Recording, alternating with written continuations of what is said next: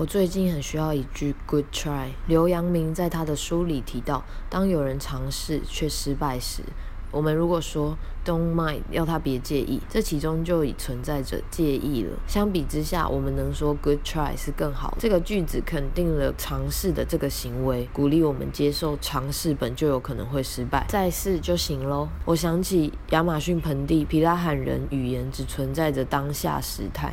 而此时此刻不存在此地的一切，都会从经验中消失，没有过去存在过或未来会存在的描述，全然就事论事。每个经验都是独立独特的，每个人也是。此时不在的一切都 he be pure，跨越了经验中与非在经验之间的界限。我们每天如何对自己说话，就造成我们是如何的人。每天真诚地感谢喝进身体的水，吃进身体的食物，身边的人事物。